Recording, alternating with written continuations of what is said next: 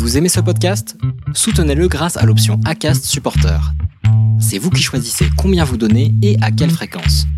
Cliquez simplement sur le lien dans la description du podcast pour le soutenir dès à présent. Alors bonjour Véronique Gauthier. Salut Georges. Ah, je suis ravi de, t'avoir aujourd'hui. C'est, euh, tu me fais un, immense plaisir euh, d'être mon invité aujourd'hui. Merci beaucoup d'avoir accepté. Ben, merci de m'avoir invité. Je me sens tellement flattée et honorée, donc merci. ah, c'est cool, c'est cool. Euh, alors Véronique, pour le peu de personnes qui ne te connaissent pas encore, est-ce que tu peux te présenter, s'il te plaît? Wow, quel, quel honneur alors, je suis Véronique Gauthier, Gauthier sans H. On en parlait. Donc, euh, par quoi commencer? Ben, Je vais commencer par ce que je fais. Ben, déjà, je suis basée à Montréal, mais je suis originaire de la Guadeloupe, dans la Caraïbe, s'il y en a qui ne connaissent pas. Et puis, euh, je suis une multipotentialiste, donc euh, ça veut dire que j'ai plusieurs activités. Et principalement, en fait, je suis coach, donc j'accompagne les femmes je dis les femmes, mais c'est pas exclusif. Hein. Mais j'accompagne les femmes qui sont en transition professionnelle. Donc, les employés qui veulent passer à l'entrepreneuriat et les entrepreneurs qui sont en repositionnement. Donc, plus concrètement, en fait, je les aide à euh, se reconnecter à elles-mêmes, à démêler leurs idées et à planifier des objectifs clairs pour qu'elles puissent enfin lancer ou relancer une activité en ligne qui vibre et qui leur permet de concilier famille et travail. Et dans l'autre partie de ma vie, donc le côté multipotentialiste, je suis instructrice de Zumba. Euh, je suis aussi écrivaine avec l'objectif d'être publiée et euh, j'ai commencé mon aventure entrepreneuriale comme euh, massothérapeute, mais je n'exerce plus. J'ai complètement laissé de côté cette activité. D'accord, merci. alors pourquoi avoir changé justement de voix C'est venu avec, le temps ou c'était un besoin? Ah, aïe aïe aïe. c'est pas si facile de répondre. Dis-nous tout. En fait, ben, tu vois, quand j'ai commencé, euh, j'ai commencé fin janvier 2018. Euh, ben, je me suis lancée vraiment à fond. Ben, c'était après mon licenciement, euh, après mon retour de congé maternité. Donc, j'ai commencé la massothérapie, on va dire, pour de mauvaises raisons. C'est que je voulais que ça soit rapidement me mettre à mon compte, même si j'ai dû faire quand même neuf mois de formation. Euh, mais c'est que c'est parti de je veux plus jamais que quelqu'un me dise quand je dois m'absenter pour m'occuper de mon enfant malade parce que c'était concrètement ça. Et comme j'ai deux enfants, ben voilà, je voulais être disponible pour eux. Donc je me suis lancée. En fait, c'est que j'ai fait ma formation. Parallèlement, j'avais trouvé un autre emploi. Et puis après un an, je me suis lancée vraiment. Donc c'était fin janvier 2018. Et en tant que massothérapeute. Et six mois plus tard, j'ai eu comme un un switch en fait. J'ai eu une prise de conscience de ma multipotentialité. Et là, ça venait répondre à des fonctionnements que j'avais, que je, pensais que c'était des dysfonctionnements en fait. Et puis, je remarquais que je parlais de massothérapie, mais j'en parlais de moins en moins et mon discours s'en allait plus vers du développement personnel, même si c'était un terme que je ne connaissais pas à l'époque. Et je parlais vraiment d'autres choses. Et ma coach de l'époque, en fait, c'est elle qui m'a aidé à mettre le doigt dessus. Et donc, à partir de là, ben, j'ai pris conscience, en fait, que pris conscience. J'ai admis que je ne voulais pas faire de massothérapie parce que je voulais pas dès le début. Et euh, c'est là que je que j'ai compris en fait que je voulais aider les gens et j'ai compris que je voulais être coach. Mais ce qui est drôle, c'est qu'à l'époque, moi, coach, je me disais mais je serai jamais coach. Pourquoi je serais coach en fait? Et finalement, ben, pour moi, c'était comme la façon évidente d'aider les gens à euh, transformer leur vie. À l'époque, c'était encore flou, mais en tout cas, c'était ça. C'est là que c'est euh, arrivé. D'accord, très bien. Alors, justement, tu disais euh, pourquoi coach. Est-ce que tu peux nous dire, en fait, quelle, est, quelle était ta, ta première motivation? Pourquoi Pourquoi, en gros, fais-tu ce que tu fais? Quelle est ta première motivation? Ouais, euh, écoute, ben, en fait, c'est vrai que c'est parti parce que là, aujourd'hui, je coach, j'accompagne des personnes à démarrer leur entreprise en ligne et puis euh, euh, à concilier leur bien-être personnel avec leur business et leur vie de famille. Mais à l'époque, en fait, je me disais, OK, si je suis en train de vivre ce que je vis, la confusion, l'éparpillement, où tu sens que tu vas aller dans une direction, mais tu n'y vas pas parce que c'est pas ce qu'on t'a enseigné et que tu as grandi en, euh, tu dois te trouver un bon travail même si ce travail ne te plaît pas, euh, tu dois fonder une famille, tu tu dois, tu dois, tu dois. Donc je me suis dit que si je suis en train de vivre tous ces, ce déséquilibre en fait, que je ne suis pas la seule. Et c'est à partir de là que je me suis dit, ben, je vais aider d'autres multipotentialistes comme moi parce que j'ai euh, une très bonne amie. Ben, c'est elle, en fait, qui avait trouvé le terme pour ce qu'on était. Et je me suis dit, ben, il y en a d'autres comme nous, c'est sûr. Et je veux aider ces personnes à trouver leur voix. C'est même trouver sa voix, c'est, je sais pas, c'est un terme qui résonne toujours pas. Mais je veux les aider, en fait, à comprendre comment ils fonctionnent et à comprendre que, OK, tu aimes plusieurs choses, ton cerveau ne fonctionne pas comme la majorité des gens et c'est OK. Et donc, c'est à partir de là que, si tu veux, je voulais aider. Le coaching me semblait être le moyen le plus logique. Et puis, en même temps, c'est ça, il y avait la multipotentialité, puis c'est comme ça que j'ai mis les deux ensemble. Mais tout au fond, je sentais quand même que c'était pas, je voulais pas adresser, euh, m'adresser aux multipotentialistes, ces gens purs et durs je sentais que je voulais faire autre chose, mais c'est juste que je l'avais pas encore trouvé quoi. Et c'est au fur et à mesure en fait que c'est ça s'est affiné. D'accord. Euh, avant de rentrer, parce que là, tu, nous as présenté du coup, ce que tu as fait, ce que tu fais jusqu'à présent, euh, mais on va faire un, flashback. Je pense que les gens seraient intéressés de savoir ton parcours, par exemple, euh, scolaire, d'où tu viens, etc. mais avant de commencer, est-ce que tu peux nous dire quel est ton plus grand regret? Ah, ben, en fait, mon plus grand regret, c'est ok si c'est personnel, ça c'est oui, oui, pas en lien ou euh, professionnel. Ok. Oui, mon plus grand regret, en fait, il est vraiment personnel. Je dirais que c'est un rapport avec mon père parce qu'en fait, j'ai pas grandi avec lui. Enfin, il a vécu avec nous jusqu'à mes trois ans. Après, il a disparu de ma vie. Il avait euh, ses, ses, propres challenges. Et donc, moi, j'ai grandi avec ma mère. Je suis enfant unique. Donc, si tu veux, mon plus grand regret, ça a vraiment été mon attitude vis-à-vis de lui parce que j'étais en mode rejet. Pour moi, je, disais même que j'avais pas de, de père, j'avais un géniteur. Et quand, pourtant, quand il est revenu dans ma vie, parce qu'il a eu des problèmes de santé, et quand il est revenu dans ma vie, je lui ai pas donné, franchement, cette chance, en fait, qu'il voulait de, c'est de se mhm. reconnecter. Et moi, j'étais dans, dans la colère, dans ce que j'entendais, et c'est, je te dirais que quand il est décédé, en fait, euh, avant qu'il ne décède, moi je me doutais qu'il allait décéder parce qu'il est décédé d'un cancer. Et euh, c'est ma belle-mère qui m'a dit oui, bah, ton père est à l'hôpital, ça va pas mieux, il a rechuté, est-ce que tu veux venir le voir? Et je n'ai pas voulu. Mais c'était un acte totalement égoïste parce que je me disais qu'est-ce que je vais lui dire? Et ensuite j'ai pas envie de le voir branché à toutes sortes de tuyaux. Et en fait c'est que trois jours plus tard je partais parce que j'étais en Guadeloupe en fait et trois jours plus tard je partais pour euh, faire mes études à Toulouse. Et je me suis dit, ben non, j'ai pas envie d'y aller. Et quand je suis arrivée en France, ben là, c'est ma mère qui m'a appris deux semaines plus tard qu'il était décédé. Et je lui dis, OK. Et tu sais, ça s'est gens arrêté là, sauf que ça m'est revenu en pleine figure. Je suis tombée dans mhm. une phase de déprime, enfin bon, des choses euh, psychosomatiques. Et après, bon, bien sûr, ça m'a poursuivi, si on peut dire ça comme ça. Et j'ai remarqué en fait que c'était la chose que je regrettais.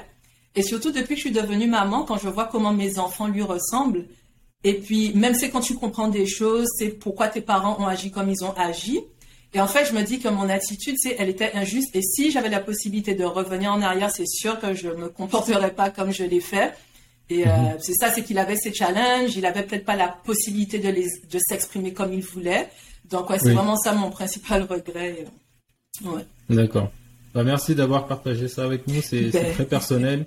Euh, merci pour ça. Mais je ne pense pas que ce soit euh, égoïste. Tu sais, maintenant tu as plus de recul aussi. Euh, donc tu, tu, tu, vois en fait d'un autre angle. mais est-ce que tu penses que c'est aussi pour ça que tu as envie d'aider les gens? Est-ce que tu penses qu'il y a un lien ou pas du tout? Hmm. C'est une très bonne question en fait. Tu sais, j'avais jamais pensé à ça comme ça et c'est super intéressant. Ben, peut-être que oui au final, hein, parce que dans le fond du fond, c'est je veux aider les gens à faire ce qu'ils ont envie de faire, oui, mais en fait, c'est à être bien. Et c'est quand on parle de bien-être, euh, c'est vraiment être bien, mais être bien dans les différents aspects de sa vie. Euh, et bon, forcément, tu sais, on est des êtres humains avant d'être un parent, avant d'être un partenaire, avant d'être un employé. Donc, je pense que si l'être humain qu'on est va bien, le reste, c'est ça, c'est tout ce qui en découle en fait, c'est, ça va bien aussi. Donc, j'ai jamais réfléchi à ça comme ça, mais je pense que ça pourrait être lié. Donc, euh, je vais me pencher sur la question. non, c'est, intéressant. Je, ne suis pas psychologue, mais tu sais, euh, là, ce que tu fais en, en termes de coaching, je pense que quelque part, tu, peut-être que tu aides les gens à, gagner du temps, tu sais, d'aller plus vite. Euh, oui, oui. Donc, c'est, super, c'est super ça. Donc, je, je, t'encourage, enfin, j'ai pas besoin de t'encourager, tu le feras dans tous les cas. Oh, ça fait toujours, ça fait toujours du bien quand même. je, prends, je prends. je sais que tu vas, euh, tu iras très loin dans, cette voie-là. Et ta plus grande réussite? Euh... Bon, je vais pas jouer la carte de mes enfants.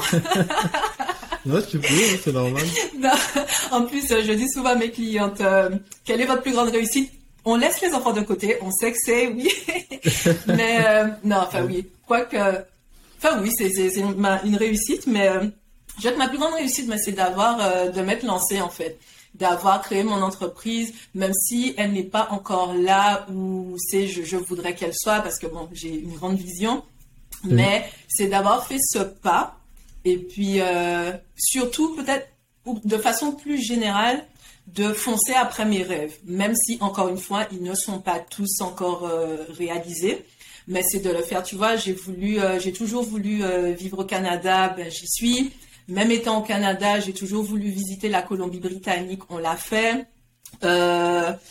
j'ai toujours voulu être entrepreneur, même si je ne savais pas dans quoi. Et puis, ben, la vie m'a servi l'opportunité, c'est je l'ai fait. Je voulais pas nécessairement écrire un roman, c'est venu avec le temps. Et puis, finalement, au moment de me lancer, tu sais, je l'ai fait. Bon, ça, c'est notre histoire. Mais je l'ai fait. Donc, je dirais que ouais, ma plus grande réussite, c'est d'avoir concrétisé mes rêves et d'être en, en train de le faire, en fait. De foncer. Ah, ah super. Donc, euh, donc là, tu, tu viens de parler de, de, ta réussite. On va faire un petit retour euh, dans le passé. Euh, est-ce que tu peux nous, nous, raconter ton parcours? Donc, tu es né euh, en Guadeloupe, c'est ça? C'est ça, ouais. Euh, et, du coup, quel a été ton parcours scolaire et quand est-ce que tu es parti, euh, enfin, venu au Canada? Mm-hmm. Alors, euh, c'est ça. Donc, je suis née, j'ai grandi en Guadeloupe. j'ai fait une école, enfin, je dirais une école classique, ma primaire, collège, lycée. Au lycée, j'ai pris, ah ben voilà, c'est très intéressant parce que c'est au moment, c'est de choisir ta carrière professionnelle au lycée, il fallait choisir une spécialité, donc c'était euh, sciences, euh, littérature ou euh, économie, économie sociale. Ouais, enfin, oui, c'est ça, économie sociale. Et je voulais la littérature parce que même si depuis petite, je ne savais pas ce que je voulais faire parce que j'étais intéressée par vraiment tout, je savais que les langues, ça a toujours été une de mes, une de mes passions. J'adorais les langues étrangères et je voulais être interprète. Et au moment de choisir, je me souviens très bien, euh, j'ai une tante qui, enfin, j'ai considéré ça comme étant une moquerie, mais elle m'a dit, ah, ben, de toute façon, qui fait interprète de nos jours, euh, à part pour le président de la République, il n'y a personne qui fait ça. Et ça m'a complètement coupé dans mon élan. Et on n'arrêtait pas de me dire, euh, mais il faut faire des sciences parce que ça va t'ouvrir des voies, tu vas voir. Donc je me suis dit, ok. Et à ce moment-là, j'ai eu un gros crush pour l'astronomie. Et je me suis dit, bon, ok, je vais aller en sciences, option maths, ça va me mener à l'astro, l'astrophysique. Eh bien, écoute, je vais pas dire c'est la plus grosse erreur de ma vie parce que je pense que tout nous sert d'apprentissage. Mais euh, je me suis plantée, je voulais pas faire de sciences, ça m'intéressait pas. Enfin oui, j'ai voulu être vétérinaire avant, c'était le tout premier métier que je voulais faire, mais j'étais nulle en biologie, donc je me suis dit, je vais pas me lancer. Et puis, euh, donc c'est ça. Alors j'ai fait un parcours scientifique. À l'université, euh, j'ai fait, euh, enfin, ça s'appelait sciences de la matière, mais c'était physique et chimie. Donc, c'était pour après m'orienter vers la physique pour être astrophysicienne. Donc, j'ai fait mes trois premières années d'université en Guadeloupe et après, je suis partie à Toulouse euh, pour poursuivre avec l'astrophysique. Ah, Pire année d'études parce que c'est là que j'ai perdu mon père, changement de ah, climat, première tu t'éloignes de ta famille. J'ai abandonné mon année. j'ai pris comme une année sabbatique. Après, bon, j'ai travaillé, enfin, j'ai eu des, des, euh, des boulots.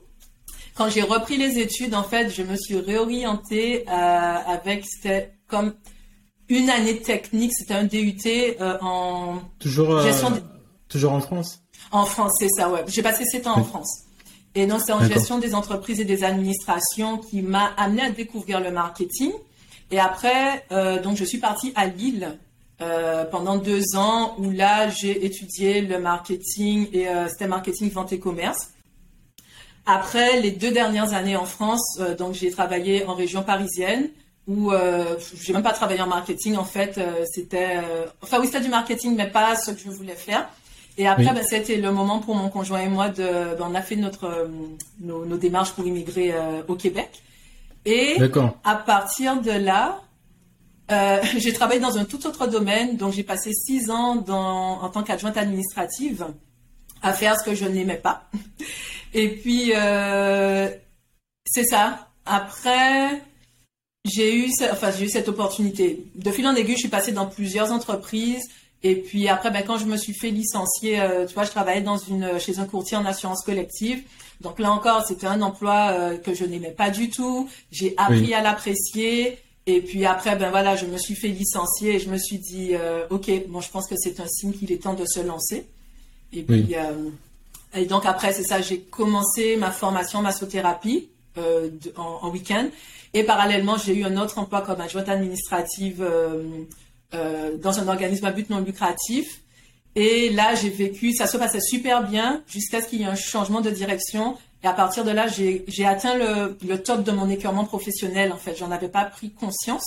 Et là, c'était comme le top. Et là, je me suis dit, OK, il est temps que j'arrête le salariat. Ça me convient plus. Tu sais, tu vois comment je suis, je suis quelqu'un d'enjoué. Eh ben, dis-toi qu'au travail, j'étais tout le temps fermé, j'évitais mes collègues. Est-ce que? Est-ce que tu, tu, te sentais bridé par euh, ton travail? Euh... Ton poste? Euh, bridé, pas vraiment, mais plutôt euh, diminué en fait. Parce que c'est comme si les quatre derniers emplois que j'avais eus, je faisais des choses, c'est, j'ai pas, je prends les bons et les mauvais côtés, c'est des choses. C'est, tu peux pas avoir que le côté, le côté le plus fun d'un travail. Euh, S'il y avait des tâches dites ingrates, c'est je les faisais. Mais c'est que quand par exemple tu as des collègues qui te refilent toutes les cochonneries qu'ils ne veulent pas faire parce que toi tu es l'adjointe administrative. Et c'est, je me disais purée, j'ai, euh, bon à l'époque j'étais assez concentrée sur les diplômes. Je disais purée, t'as une licence en marketing, t'as un, un, un DUG en sciences, t'es là en train de déchiqueter du papier, de faire des photocopies. Les gens posent des choses sur ton bureau euh, en attendant que tu comprennes. Et c'est j'ai commencé à développer une sorte de d'anxiété. Et anxiété, c'est ça me connaît pas. Et mhm. puis j'ai comme une sorte de crise d'angoisse. Et là, j'ai dit à mon conjoint, je suis désolée, je vais donner ma démission plutôt que prévu parce que j'en en peux plus. J'allais travailler avec la boule au ventre, j'avais des démangeaisons sur le corps. Euh, J'attendais juste la fin de la journée. Et il m'a dit, écoute, tu fais ce qui est mieux pour toi. Et puis c'est là que j'ai donné ma démission. Et puis euh, à partir de là, je me suis accordé deux semaines et après, bim, je me suis lancé vraiment dans le. Ouais, c'est ça. D'accord, oui, c'est bah, vrai que le, salariat, bon, ça peut convenir à certaines personnes, mais euh, je pense que tu avais déjà cette vision-là où tu ne te sentais pas à ta place. Est-ce que c'est mhm. ça Tout à fait, tout à fait. Ah, d'accord. Ah, super, bah, c'est vrai que c'est un parcours qui peut. C'est peut-être que tu as l'impression que tu as perdu pas mal de temps, mais je pense que c'est aussi formateur. C'est aussi pour ça que tu es à, à, là aujourd'hui. Exactement. Je pense que tout ce qu'on vit, aussi, même si ça peut paraître moche, je pensais pas du tout comme ça avant, mais je pense maintenant que même les choses qui nous paraissent les plus moches et les plus injustes, c'est de, de l'expérience en fait. Ça nous sert à grandir et puis euh, à faire mieux, euh, encore mieux plutôt la, la fois suivante. Ouais. D'accord. Et justement, là, si on essaye de visionner, de, euh, de, de, te visionner, toi, en train de travailler à ce moment-là où tu, le matin, tu, tu voulais pas te lever, j'imagine, tu voulais pas aller travailler. Euh, Qu'est-ce que tu dirais à cette euh, Véronique-là, à ce moment-là? Si, Tu sais, si tu avais un, une sorte de, de, de petit haut-parleur où tu peux parler. De, oui. Oh un téléphone qui traverse le temps. Ouais. Tu sais quoi, c'est fou, c'est un exercice qu'on demande souvent à nos clients, mais je me ah, suis jamais vraiment penchée là-dessus bah, parce que des fois je me dis. Aujourd'hui, c'est c'est toi qui as la place du client, du coup. C'est ça. la cliente. Ça, je me dis, qu'est-ce que je me dirais? Après, je sais pas, je passe à autre chose. Qu'est-ce que je me dirais? Ah, je, je, je sais même pas si je me dirais quelque chose comme ça va bien aller. Je pense que je me dirais barre-toi. Non, je dirais pars-toi. c'est vraiment ça. Je répare, arrête d'attendre, c'est t'attends quoi. Et euh, ben c'est, ben ouais, ben maintenant que j'arrive à mieux trouver une réponse, on va dire, tu me fais réaliser que c'est ça à l'époque. Je me disais, j'attends encore, j'attends encore. Et je me rappelle en fait, j'attendais pour ma famille parce que mm. c'est euh, même si c'était pas moi qui avait. Hmm? Est-ce que tu étais, euh, par exemple, là pour, euh, pour nos auditeurs, par exemple, qui seraient dans la même situation, mm-hmm. est-ce que c'est parce que tu avais des charges, enfin, des charges trop élevées, des crédits ou ce genre de choses qui faisaient que tu étais obligé de garder ce travail-là? Non, pas du tout. Pas du tout, tu vois, c'est euh, parce que nous, en fait, de la façon dont on vit, je veux dire qu'en fait, enfin, avec mon conjoint, on est très peu endetté. Et tu vois, on n'est pas propriétaire. Euh, les, la seule, enfin, la seule grosse dette qu'on a, on va dire, c'est notre voiture qui est euh, en location. Tu vois, c'est même pas mmh. notre propriété non plus. Maintenant, à l'époque, c'était pas ça. Mais par contre, tu vois, justement, comme on avait cette stabilité financière, euh, et puis même pour notre famille, c'est on était, on était bien, quoi. Je veux dire, on roulait pas sur l'or, mais les choses étaient équilibrées. Et, et euh, tu n'étais pas encore maman oui, oui, oui, j'étais déjà maman. Ah, justement. De... Ok. Ouais, et tu vois, justement, c'était euh, bah, pour ma famille dans le sens où je pensais à mes enfants. Attends, est-ce que... Oui, déjà à ce moment-là, on n'avait pas encore notre fils, on n'avait que, que, notre fille. Mais mm. déjà, je me disais, donc pour la famille, et puis même si j'avais pas le plus gros salaire, c'est bah, mon salaire contribuait quand même. Et je me disais, bon, ben, je veux pas enlever cette stabilité parce que c'est sûr que si je me lance, tu, tu quittes le connu pour l'inconnu. Donc tu sais pas ce qui t'attend, c'est pas comment. Tu peux faire tous les plans que tu veux, mais tu, il y a toujours une part d'incertitude. Et puis donc j'attendais. Et au moment où je voulais vraiment partir, je me disais oui, mais j'ai tel collègue qui est enceinte, elle, elle a prévu de partir à tel moment. Si je pars maintenant, l'équipe sera encore à nouveau. Donc toi, en fait, c'est que je pensais aux autres en fait. Mon problème ne se situait pas c'est au niveau financier, c'était vraiment au niveau de, des autres, le bien-être des autres. Et c'est qu'à un certain moment, et là encore, je pense que c'est l'univers qui m'a comme envoyé une deuxième gifle, parce que ma première gifle, ça a été mon licenciement. Et la deuxième, ça a été ce, début de crise d'angoisse que j'ai faite. C'était pour me dire, ok, mais c'est là, pense à toi peut-être, il est peut-être temps. Et euh, donc c'est ça. Donc si je pouvais m'envoyer un message, ce serait barre-toi, n'attends pas. La preuve est que tu as, tu t'es montré loyal dans ton emploi que tu n'aimais pas. Tu es revenu après 10 mois de congé, tout le monde était soi-disant super excité, et puis trois semaines après, on te remercie. Donc, si tu n'es pas irremplaçable, donc euh, pense à toi. Donc, c'est vraiment ça le message. D'accord, oui, c'est vrai que c'est pas, pas évident. On a tendance à, à, croire ou on a l'impression que nos collègues nous donnent l'impression qu'on est irremplaçable, mais finalement, enfin, tout le monde peut, peut se charger de ce travail-là. oh, c'est clair. Le principal, c'est le principal, c'est vraiment de trouver sa voie. Tout à fait, euh, oui. Alors justement, donc parlons de l'entrepreneuriat. Donc, est-ce que tu nous dirais que tu as commencé en France ou c'est une fois arrivé au donc ici au Québec que tu as pu... Une fois arrivé ici. Euh, et en fait, si veux, c'est que on est arrivé ici en 2010 et tu vois, je me suis lancé début, ben on début 2010 et je me suis lancé début 2018. Mais pourtant, l'idée m'était déjà venue ben, dès notre arrivée parce que je trouvais pas de travail. Euh, bon, faut que je suis tombée enceinte euh, vraiment très rapidement, un mois et demi après notre arrivée. Et puis déjà, bon ben, au moment de trouver quoi faire, c'était excitant. T'arrives dans un nouveau pays, nouvelles opportunités. Là, tu te dis, ok, qu'est-ce que je ferais? Et puis j'avais quand même passé des entretiens d'embauche. Et ça toujours pour des choses qui m'intéressaient pas. Enfin, c'était déjà plutôt pour des choses qui m'intéressaient pas. Et puis là, j'ai eu envie déjà de me mettre à mon compte. Et c'est, je pensais à la massothérapie. Et même si ça me tentait, ça, hum, je sais pas, il n'y avait pas de, d'engouement, si tu veux, de ma part. Et puis finalement, ben, encore une fois, je me suis, je veux pas dire laissé convaincre parce que bon, au final, personne ne m'a forcé à faire quoi que ce soit. Mais je me suis dit, bon, ok, je vais juste aller me trouver un travail et puis voilà. Et puis ben voilà, ben, huit ans après, l'entrepreneuriat m'a trouvé.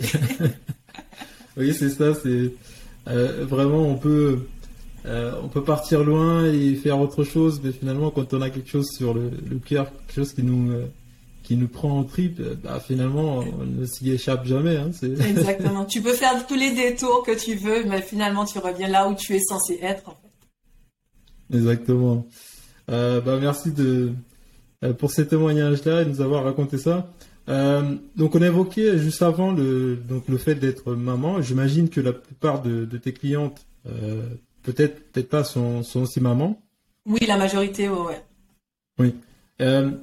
Est-ce que qu'est-ce que tu penses justement du fait d'être maman et entrepreneur?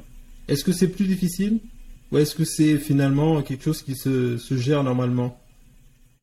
Hmm. De mon point de vue à moi, euh, en tout cas vu comment j'ai fait les choses, parce que j'ai fait beaucoup de choses de manière désordonnée, on va dire, c'est surtout quand tu apprends sur le tas. De mon point de vue, peut-être de l'ancienne Véronique, j'aurais dit, oh, c'est difficile. Bon, je vais pas mentir, c'est quand même challengeant. Mhm. Mais quand j'observe d'autres mamans, mais bon, après, tu sais, c'est une observation de l'extérieur, donc il faut pas se fier aux apparences. Mais quand je les vois, elles ont l'air de faire ça avec tellement de facilité, ça a l'air tellement fluide. Donc, je pense que tout est une question de comment chaque personne voit l'entrepreneuriat, voit ses priorités, et comment c'est ça, tu veux, euh, comment tu, tu veux réussir à, comment je dois dire, à associer les deux. Pour moi, personnellement, ça peut être challengeant parce que j'ai des enfants, enfin, en particulier, un enfant avec des besoins euh, spéciaux. Donc, il va demander beaucoup de visites chez le médecin, beaucoup de suivi. Il fait euh, de la thérapie avec une orthophoniste. Euh, il faut l'emmener à ses suivis en cardiologie. Il y a, y a vraiment plusieurs choses à gérer. Et même, c'est par rapport à ma fille aussi, ses besoins à elle à la maison. Euh, parce que finalement, tu veux, je suis une hypersensible et ils sont tous les deux comme moi. Donc, c'est, on est des éponges à émotions et puis bon, on est des gens, on parle beaucoup. Et donc, c'est ça, ils ont leurs besoins et si tu veux, ma difficulté a été de réussir à être pleinement présente pour eux, qui en demandent beaucoup, alors mmh. qu'à côté de ça, je, j'essayais de développer mon business. Et quand je dis que j'ai mal fait les choses, c'est que ma vision à l'époque, c'était tu développes vite ton entreprise, tu montes tout vite. C'est genre, tu t'enfermes dans ta grotte pendant quelques mois et après, tu pourras retrouver une vie normale. Sauf que les quelques mois, ça a duré deux ans et demi, presque trois ans. et, ça fait trois ans et demi que je suis entrepreneur, enfin un petit peu plus de trois ans et demi. Donc, ça a vraiment été pour moi ouais, cette difficulté de euh, gérer les deux parce que je suis tombée dans la culpabilité à un moment parce que je trouvais que je leur donnais pas assez de temps. Donc, euh, je passais du temps avec eux, mais c'était pas de qualité. Il faut quoi? Et souvent, ils, ils, nous le font comprendre. exactement, exactement. Donc, ça a été déjà avec eux de poser des limites, du genre, bon, ben voilà, là, je suis en coaching, là, je vais faire un live, ou là, j'ai besoin de me concentrer. Donc, vous ne me parlez pas, et c'est qu'après, je leur accordais plus de temps. Donc, j'ai vraiment dû réapprendre à leur donner du temps de qualité. Parce qu'à un moment, tu sais, j'étais pas là, j'étais à côté d'eux, mais j'étais pas là euh, mentalement. Et j'ai réalisé après coup que c'est parce que j'étais en burn-out parental et entrepreneurial. Parce que je m'étais tellement perdue dans mon entreprise à vouloir faire les choses bien, vite. Et à l'époque, j'étais en mode euh, hustle and grind, alors que ça, c'est un truc que j'ai complètement euh, laissé de côté. Et c'est ce que j'encourage les gens à faire. En fait, je dis faites les choses à votre rythme. Euh, en fonction de votre réalité de vie. C'est même si tu n'as pas une famille, euh, genre avec des enfants, bon, tu peux avoir une famille juste en couple, mais même si vous n'avez pas d'enfants, mais votre réalité de vie est ce qu'elle est. Donc, faites en fonction. Et donc, c'est pour ça que je dis que je pense que ça dépend de nos priorités, de notre vision, de ce qu'on choisit. Donc, on peut rendre les choses compliquées comme on peut les rendre plus faciles, mhm. mais la réalité reste que oui, ça peut être challengeant d'être une maman entrepreneur. C'est euh, quand ton enfant est malade et que tu as toute une journée de, coaching, c'est tu tu pourrais les annuler, hein, mais tu sais, tu veux quand même honorer tes rendez-vous. Donc, c'est de solliciter ton partenaire qui lui-même est en meeting. Ou des fois, bon, ben, j'avertis mes clients, je dis, tu sais, on fait ça aussi en, dans une bonne ambiance. Donc, je vais dire, bon, mon fils est malade, peut-être qu'il viendra. Tu elles sont très compréhensives. donc, euh, c'est super ça. Ouais. Euh, on s'adapte en fait. non, non, c'est très bien du coup de, de pouvoir faire ça. Et ça, c'est vraiment le, le, conseil que, que tu donnerais aux, mamans, par exemple, de, vraiment d'adapter leur, euh, euh, leur situation donc, par rapport aussi à leurs besoins. Parce que souvent, tu sais qu'on est dans, le, dans ce cas-là où, comme tu l'as dit, on a envie de hustle. Mm-hmm. on a peut-être aussi des besoins financiers. Est-ce que c'est pas ça qui nous met cette pression-là aussi de, de absolument réussir? Ben, tu vois, c'est génial que tu, tu, amènes euh, cette question parce que, tu vois, tout à l'heure, euh, quand on parlait des dettes, je disais que on n'a pas de dette. Mais à partir du moment où euh, j'ai arrêté d'avoir un revenu, parce que, en fait, moi, quand je me suis lancée, et c'est l'une des, des, des, choses que j'ai mal faites, je me suis euh, basée sur mes économies. Donc, tu sais, j'avais prévu, donc avec la massothérapie, bon, ben, je me donne 3, 4 mois maximum pour développer. D'ici là, je veux des clients. Sauf que, bon, ben voilà, la multipotentialité est arrivée, réorientation, je me suis perdue. Donc, le temps a passé, mes économies se sont terminées, il n'y avait pas de rentrée d'argent, et c'est que ça nous a pas mis dans une situation financière critique, mais j'ai bien vu que ça a comme déséquilibré les plans de mon conjoint. Et moi, j'avais beaucoup de mal à le gérer parce que, tu sais, déjà, j'ai été élevée c'est par une maman euh, euh, célibataire, euh, très fière. En fait, c'est mon plus, c'est maman antillaise. Enfin, nous, on a beaucoup de fierté. Et demander de l'aide, dire que ça va pas, c'est pas trop notre truc. Et donc, ma mère m'a éduquée, en fait, pour ne pas demander de l'aide, même si après, elle m'encourageait à mettre de l'eau dans mon vin. Et elle m'a aussi euh, éduquée à avoir mon indépendance financière. Donc moi, je l'ai vécu comme j'ai perdu mon indépendance financière parce qu'au final, c'était le revenu de mon conjoint qui nous faisait vivre. Mais en même temps, je voyais que je le mettais dans une position délicate parce que même s'il m'a jamais fait de reproche, il m'a jamais rien dit. Je voyais en fait que chaque mois, tu sais, comme il se grattait la tête pour se dire, OK, bon, comment je vais payer telle chose, comment je vais m'organiser. Parce qu'il avait des plans financiers et moi, j'ai tout chamboulé. Au bout d'un moment, il n'avait plus de cheveux. c'est ça. En plus, bon, je, vais juste faire une petite blague, mais c'est qu'à l'époque, j'avais pas les cheveux comme ça, j'avais les cheveux beaucoup plus courts en fait. J'ai un South of Friends, donc si tu veux, on était tous les deux sans cheveux. c'est ça. Et euh, donc c'est ça. Et moi, je, je, suis tombée dans cette phase de culpabilité. Et justement, c'est ce qui m'a poussée à tomber dans ce hustle and grind et me dire, OK, il faut, il faut, il faut que. Sauf que mhm. quand tu n'as aucune idée, pas aucune idée, mais quand ta vision, même si tu as une vision, mais elle n'est pas claire, toi-même, c'est la confusion dans ta tête, tu sais que tu veux faire quelque chose, mais tu n'as pas réussi à identifier. Donc, ça a été comme un gros... Je suis désolée, je vais employer un mot pas propre. Un gros caca, en fait, et puis, tu sais, c'était du, ouais, du n'importe quoi. Oui, c'est non, je, comprends tout à fait. Mais justement, à, ce moment-là, tu est-ce que tu n'as pas eu le besoin de t'entourer ou tu n'as pas eu l'opportunité de, de t'entourer euh, de, de coach? Ah oui, euh, ça, ça a été drôle parce que tu vois, ben, dès que je me suis lancée euh, fin janvier, enfin peut-être ouais, fin janvier, début février, j'ai pris une coach tout de suite, mais c'était vraiment pour le côté business. Et en plus, elle, faisait du mindset aussi, et c'est avec elle que j'ai découvert le terme de mindset. Et puis je me disais, j'ai pas besoin de mindset, je me connais, je sais très bien ce que je veux. Ouh, et c'est ça. Cette yes, je peux tout faire toute seule comme ma maman. Exactement. Exactement. Je me dis, ben, ben, je pense qu'il y a un petit peu aussi cette fierté. Euh, je pense que les Noirs, en fait, on, on, a quand même cette, une certaine fierté où non, ah, je peux me débrouiller seul. On va en parler. Ouais. et du coup, ben, au bout d'un moment, tu vois, c'est oui, ça m'est revenu en pleine figure et je me suis rendu compte que j'avais un mindset pourri de chez pourri. Et j'ai vraiment fait des, des progrès depuis. Mais c'est ça, c'est que je me suis j'ai commencé avec elle, mais après j'ai remarqué que j'avais du mal à faire partie d'une communauté, donc je peux pas dire que je me suis entourée d'autres entrepreneurs. Je sais pas, ça cliquait pas. C'est plus euh, dans les, je dirais, dans les deux dernières années là, peut-être même la dernière année, que j'ai vraiment bâti mon réseau de façon naturelle, si tu veux. Mhm. Euh, et puis c'est ça, et là c'est, ça fait que, ben quand tu discutes avec d'autres entrepreneurs, surtout des mamans, tu te rends compte qu'au final, même si nos challenges ne sont pas exactement les mêmes, c'est euh, on, se ressemble et puis on s'auto-coach entre nous. Mais sinon, pour répondre à ta question directement, oui, j'ai fait appel à cette coach. Après, je suis restée plusieurs mois sans coach et franchement, maintenant, quand je regarde, quand tu es avec coach et sans coach, c'est vraiment pas pareil. Tu peux t'en sortir sans coach, mais ça te prendra plus de temps. Et euh, quand tu as un coach, c'était es mieux guidé parce que cette personne t'évite certaines erreurs parce que tu vas quand même faire tes propres erreurs et te permet mhm. d'aller plus vite. Mais je voyais que les résultats que j'avais sans ma coach et quand j'en avais avec elle ou avec d'autres, c'était le jour et la nuit. Quoi. Les résultats étaient plus parlants avec quelqu'un. Parce qu'il y a le côté, tu accountability aussi. Tu as quelqu'un à qui tu rends des comptes, euh, entre guillemets, ça te motive. Alors que quand tu es seul dans ton coin, oh, c'est bon, j'aurai le temps, je ferai plus tard. Et puis plus tard, ben, deux ans passent et puis. Oui, c'est le côté discipline en fait qui, mm-hmm. qui peut manquer quand tu es, tu es seul, tu es isolé.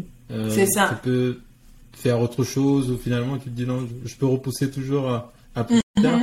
Et le fait d'avoir une coach ou un coach, ça peut c'est un challenge pour toi. Peut-être, tu t'es investi sur toi-même et en plus, euh, tu as quelque, en quelque sorte des comptes à rendre. Enfin, c'est pas sorte de devoir un peu comme à, comme à l'école, mais du coup, ça te, ça te, ça te challenge un petit peu. Exact. Et euh, ben, on va revenir sur, euh, sur les coachs juste après, mais pour rester dans le cadre justement de, de, de la famille, euh, euh est-ce que Qu'est-ce que tu peux nous dire justement du fait de l'entrepreneuriat dans le couple, ou plutôt, ou plutôt la vie de couple mm. et son impact sur l'entrepreneuriat?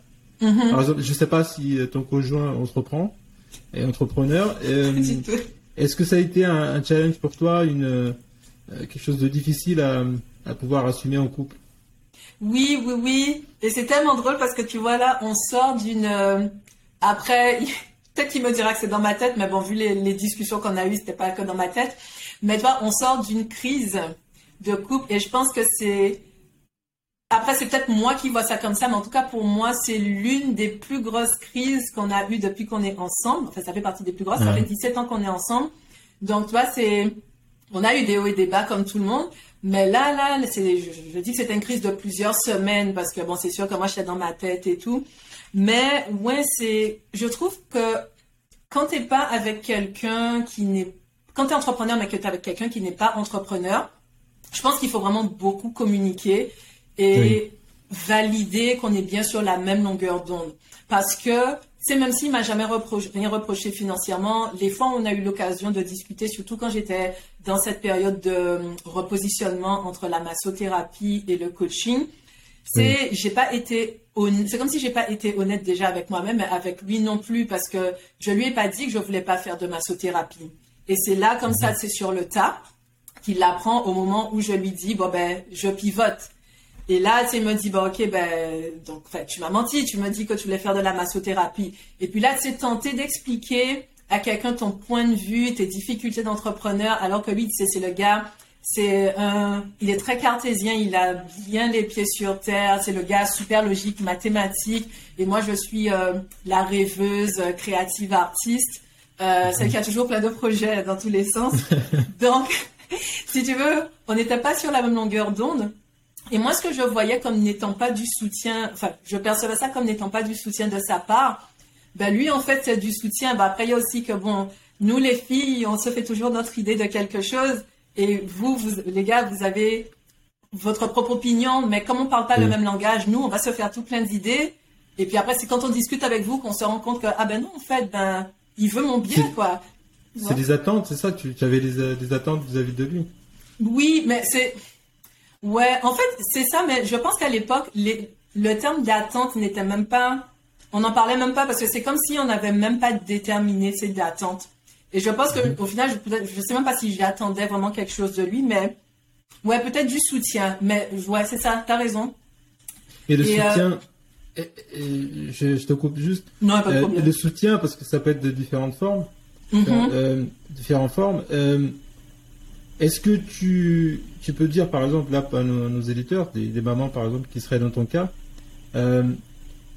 quel est le soutien, ou alors des maris, quelle forme de soutien est-ce qu'une maman entrepreneur attend en fait de la part de son mari? Je sais pas si tu peux nous en parler. je sais même pas si tu le sais vraiment, mais. non, ben le truc c'est que nous les femmes, on a des attentes tellement élevées et tellement nombreuses que je sais même pas Donc vous comprenez qu'on soit perdu parfois. ah non mais je comprends totalement et puis tu sais des fois je dis tout le temps à mon conjoint franchement si j'avais dû être avec moi-même, je pense que je me serais quittée euh, il y a un moment. parce que franchement... largué, c'est ça? Je me serais larguée. Hein. En tout cas, l'ancienne, euh, moi, parce que je peux te dire que j'étais chiante. Mais jusqu'à maintenant, je suis toujours en train de rouspéter. Oui, euh, en plus, je suis maniaque, donc tu vois, c'est c'est pas un bon, un bon mix. Mais en fait, c'est. je sais même pas. Là, je, vais plutôt peut-être parler avec le recul et l'expérience et puis surtout ce dont on sort. C'est Et puis j'entendais une autre coach que je suis et que j'aime beaucoup Mais en fait, elle a été ma coach pendant quatre semaines aussi. Elle avait fait une capsule disant que on a tendance à attendre du soutien de nos familles, de nos partenaires, mais en fait qu'on n'a pas besoin de leur soutien parce que peu importe ce qu'ils nous donneront comme soutien, de toute façon, ce sera jamais suffisant pour nous et qu'on a en nous les ressources en fait dont on a besoin pour ça. Et à la limite, le soutien, on peut l'avoir auprès d'autres entrepreneurs qui vont vivre la même chose que nous. Et quand elle a dit ça, je me suis dit, mais c'est vrai en fait, parce que moi j'attendais quelque chose de mon conjoint, c'est que qui pouvait pas me donner, en tout cas pas exactement ce que je voulais. Et avec le recul, et justement, ben, il y a quatre jours là, quand on était dans notre crise, euh, il, a, il, a mis des mots là-dessus, et puis c'est ce que je pensais, mais je ne lui avais jamais dit comme ça. Il m'a fait réaliser que son support à lui, il me dit oui, c'est vrai je te demande pas tous les jours ce que tu fais, comment s'est passée ta journée. Et la coach en question, c'est ce qu'elle disait. Elle disait, mon mari lui aussi, il est entrepreneur. Il sait que j'ai un compte Instagram, mais il va pas regarder ce que je fais tous les jours et puis j'attends pas qu'il aille regarder. Et c'est vrai que moi, avant, j'attendais, tu sais, qu'il aille euh, lire mes blogs, mes articles de blog, ou qu'il aille regarder mon site web, ou euh, même s'il n'est pas sur les réseaux sociaux, qu'il aille voir ce que je faisais. Et tu sais, tout au fond de moi, je lui en voulais. Et je me disais, mais ah, tu sais ce que je fais? Enfin, non, tu sais même pas parce que tu vas pas regarder. Tu sais, j'en voulais, mais je disais rien. Et puis là, avec le recul et la maturité, j'ai réalisé, puis lui, c'est ce qu'il me disait, que sa forme de soutien, c'est quand je lui dis, euh, j'aimerais aller à telle soirée de réseautage ou ben, j'aimerais aller euh, manger au restaurant avec euh, les filles ou j'ai tel appel Zoom, j'ai tel appel avec ma coach. Est-ce que tu peux t'occuper des enfants? Il n'y a pas une fois où il n'a pas dit non. Et je ne peux pas te dire le nombre de fois où j'ai posé la question. Et il m'a jamais dit, tu sais, bon, des fois, il m'envoyait des petites piques pour me taquiner parce qu'il savait que ça allait m'embêter, la culpabilité. Il me disait, tu te rappelles que tu as une famille, que tu as des enfants, je suis père et mère pour eux il me taquinait comme ça, mais jamais il m'a fait de reproches. On me disait, encore, euh, tu ne fais que ça. Donc, soit ça, c'est son soutien et surtout le côté financier aussi, parce que pendant longtemps, je suis restée dans ce mindset de culpabilité, de je l'empêche de, de, de, poursuivre ses propres objectifs. Euh, parce qu'il avait telle chose. Et maintenant, si tu veux, j'arrive à me rassurer parce qu'encore une fois, il m'a dit non, je n'ai rien à te dire là-dessus. Et je me dis, ok, rassure-toi, c'est oui, tu l'as. Ne te repose pas là-dessus du genre, ok, il y a mon conjoint financièrement qui s'occupe de nous, mais tu sais qu'il est là, donc arrête de te précipiter et fais les choses correctement. Et quand tu, de toute façon, quand tu fais les choses correctement, tu les résultats viennent plus facilement et je le constate. Euh, donc ouais, c'est ça, c'est vraiment euh, discuter et puis ne pas attendre des choses euh, énormes.